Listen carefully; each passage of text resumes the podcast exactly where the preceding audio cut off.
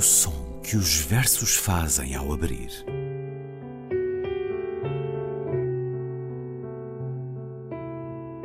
Se leio um livro e ele torna o meu corpo tão frio que fogo nenhum o pode aquecer, sei que isso é poesia.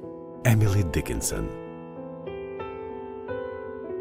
Com Ana Luísa Amaral e Luís Caetano.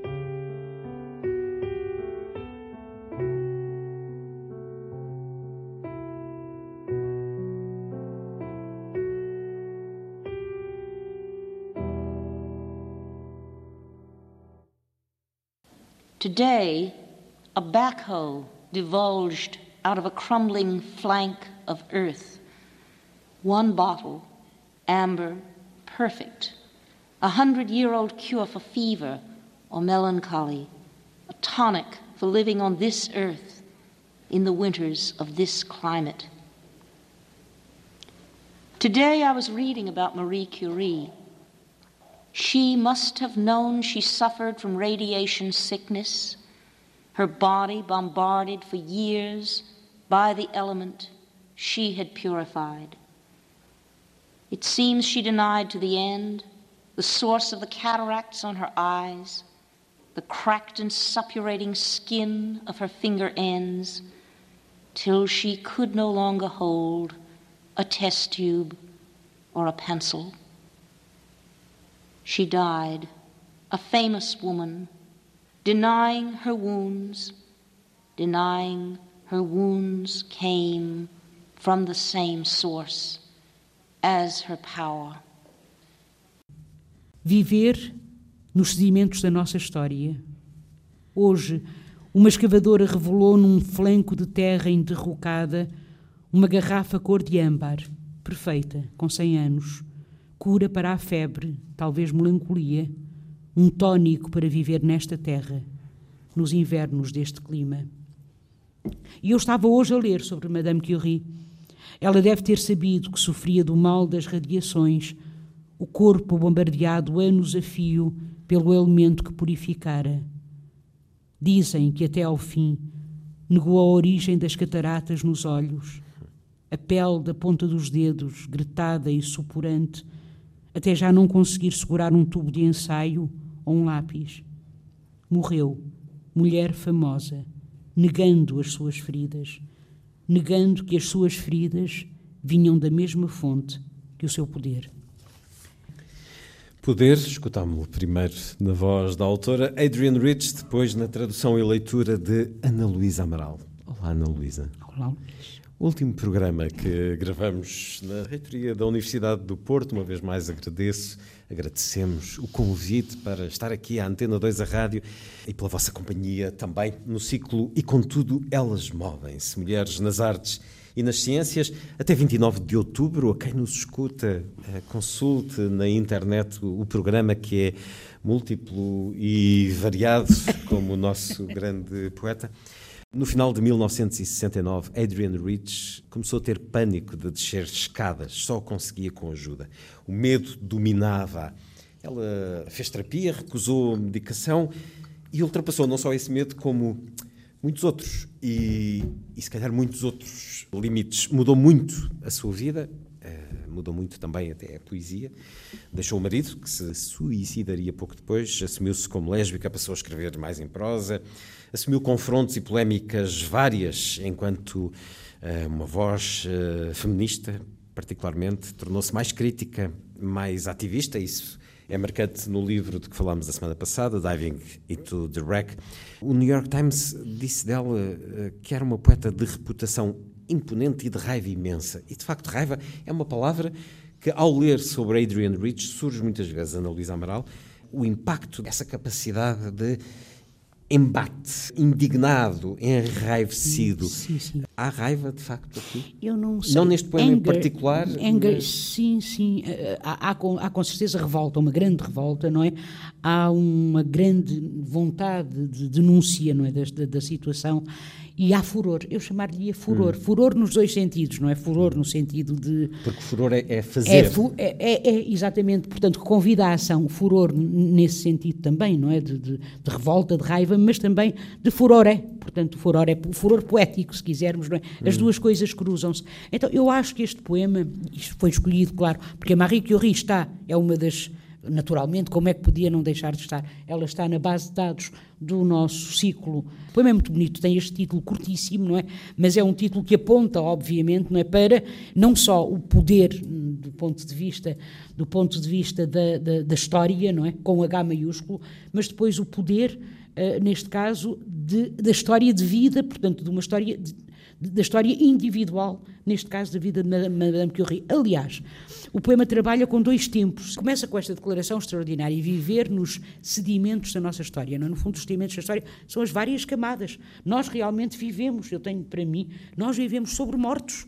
Quer dizer, eu, neste momento, aqui por baixo de nós, por baixo desta mesa, estão várias camadas, vários mortos, não é? Portanto, os, os nossos antepassados e as outras espécies todas, não é? Que, que, que viveram antes de nós é, somos consequência. É claro, somos consequência, somos resultado e somos responsáveis também, não é? Por continuar o mundo, não é? Assim, assim o soubéssemos e assim, assim o tínhamos assim, assim o fizéssemos bem, não é? Mas, portanto, são as várias camadas, não é? De que ela aqui fala, as várias camadas da história, portanto, o passado, portanto, a memória. E ela depois fala em dois momentos. Hoje, repare, aliás, não são dois momentos, o momento é o mesmo, só que o momento reporta-se a duas situações diferentes, não é? À história, como disse, coletiva e depois à história individual, que no fundo passa também para o coletivo. Hoje, uma escavadora, portanto, esta história pequenina, não é? A escavadora que revela num flanco de terra, portanto, está provavelmente a escavar para construir um prédio, nós não sabemos para quê, não é? E então, dali sai uma garrafa cor de âmbar perfeita, com 100 anos. E, e, então, esta garrafa são aquelas coisas que nós vemos no século XIX, não é? sobretudo no século XIX, as, as, a cura para a febre, talvez melancolia, aqueles tónicos, não é? que se dizia que curavam tudo. E começa o deslize do meramente descritivo para o metafórico, porque os invernos deste clima não são os invernos uh, só no sentido literal do termo, não é? O clima é também o clima político, é também o clima social. Portanto, os invernos do clima reportam-se também às injustiças. E a partir dali, o que, é que, o que é que faz Adrienne Rich? E eu estava hoje a ler sobre Marie Curie. Portanto, e passamos agora do que era o espaço público, se quiser, uma rua, uma avenida, um descampado a ser escavado, digamos, para o espaço privado.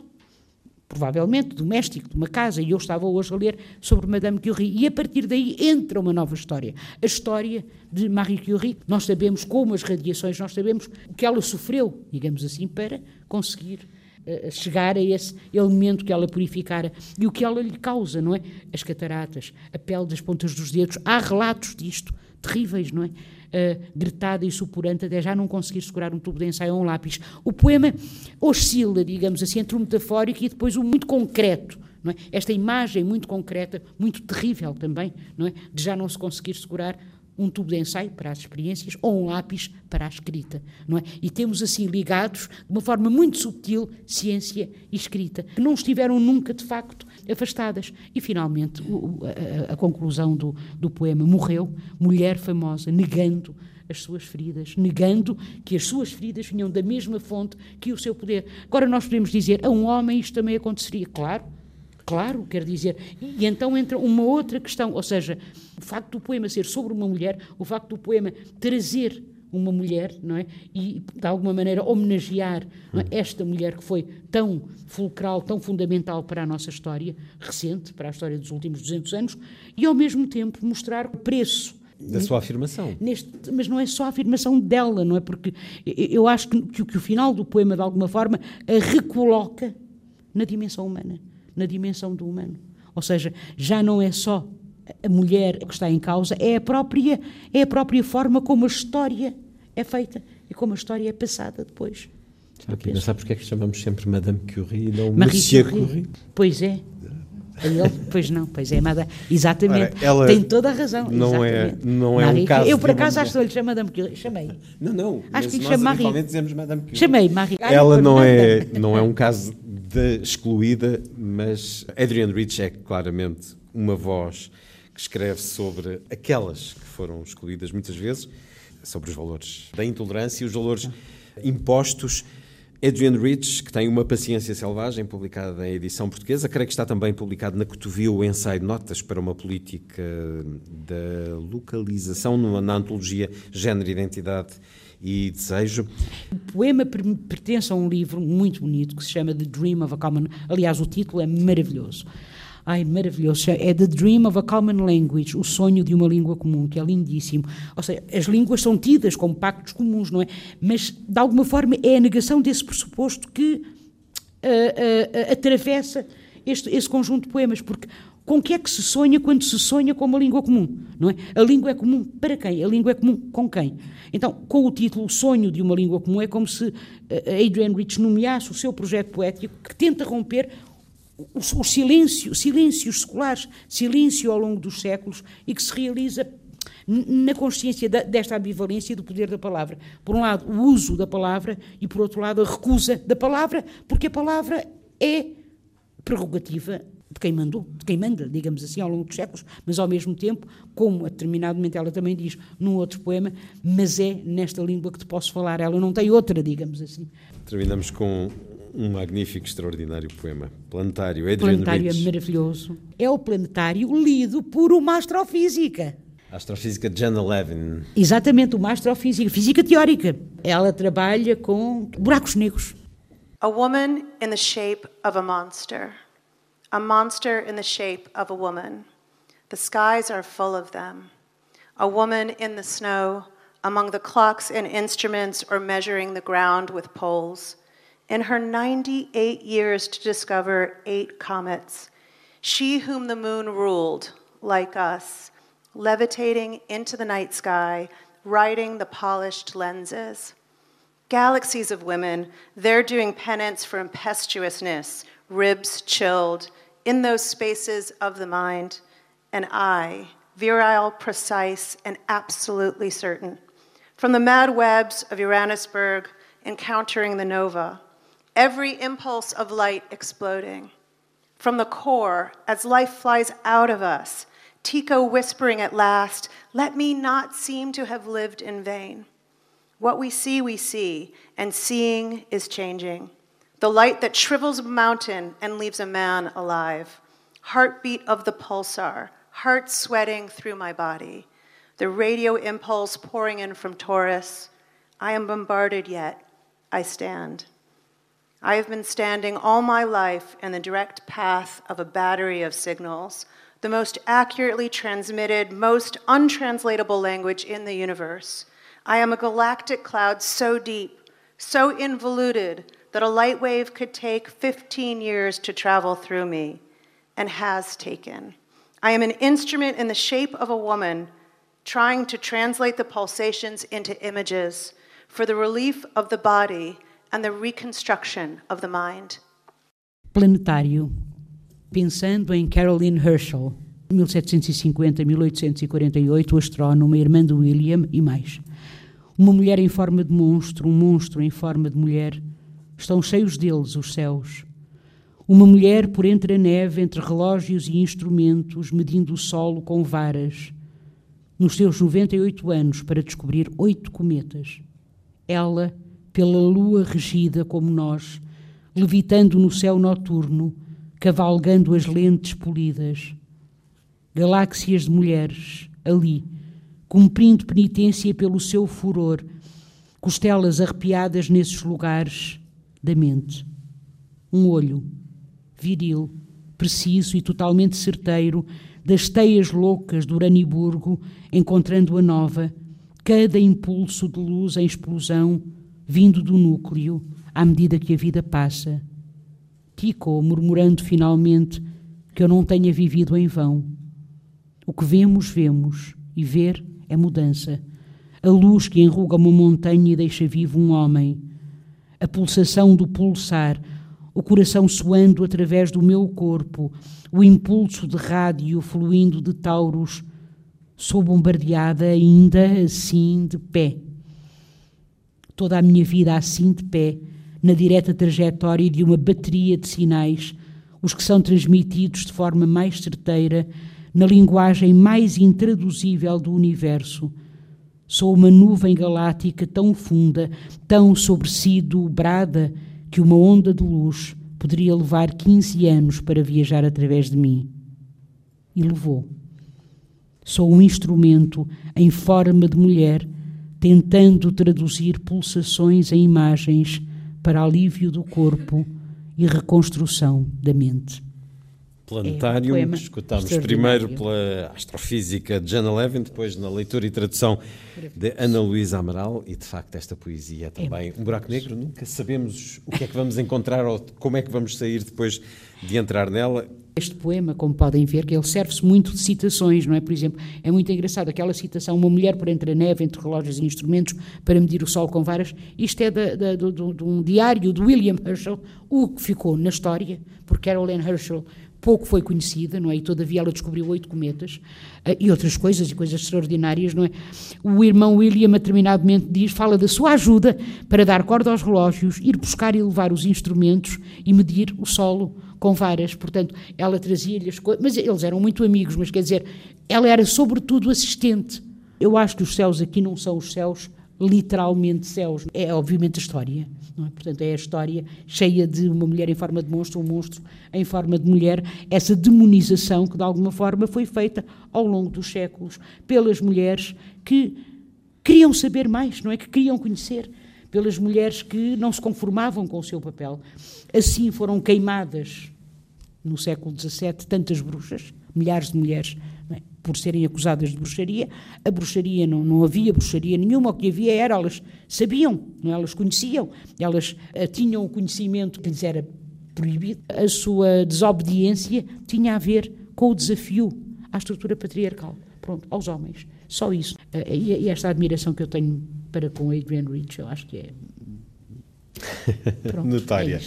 É Adrian Rich, que também é, é, escreveu que uma mulher que pensa dorme com monstros e que achava que a política tinha pouco espaço na arte. Eh, escreveu no ensaio de 1983, eh, Sangue, Pão e Poesia. Exatamente. E tinha a experiência de um crítico ter dito sobre uh, um dos seus principais uh, livros de furor, que era um trabalho amargo e pessoal.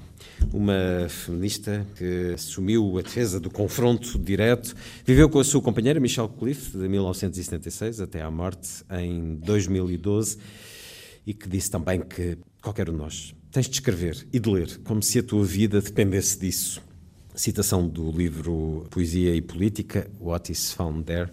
Adrian Rich Não. fica a ser a voz poética mais presente neste nosso programa. Ana Luísa Amaral, trouxemos-la para o ciclo E Contudo Elas Movem-se o som que os versos fazem abrir nesta casa comum da reitoria da Universidade do Porto. Uma vez mais, agradecimentos na pessoa da vice-reitora para a Cultura, Fátima Vieira. Agradeço a todos os que se juntaram a nós ao longo destas gravações. Agradeço ao meu colega da RDP Porto, Rui Fonseca, aos cuidados técnicos. Ana Luísa Amaral, até para a semana. Até para a semana, Luís. Muito obrigado.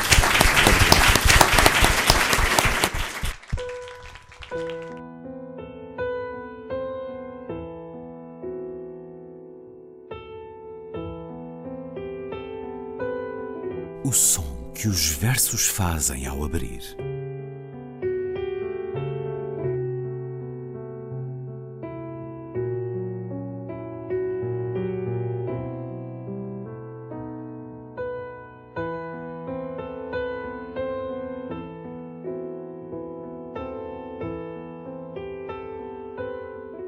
Com Ana Luísa Amaral e Luís Caetano.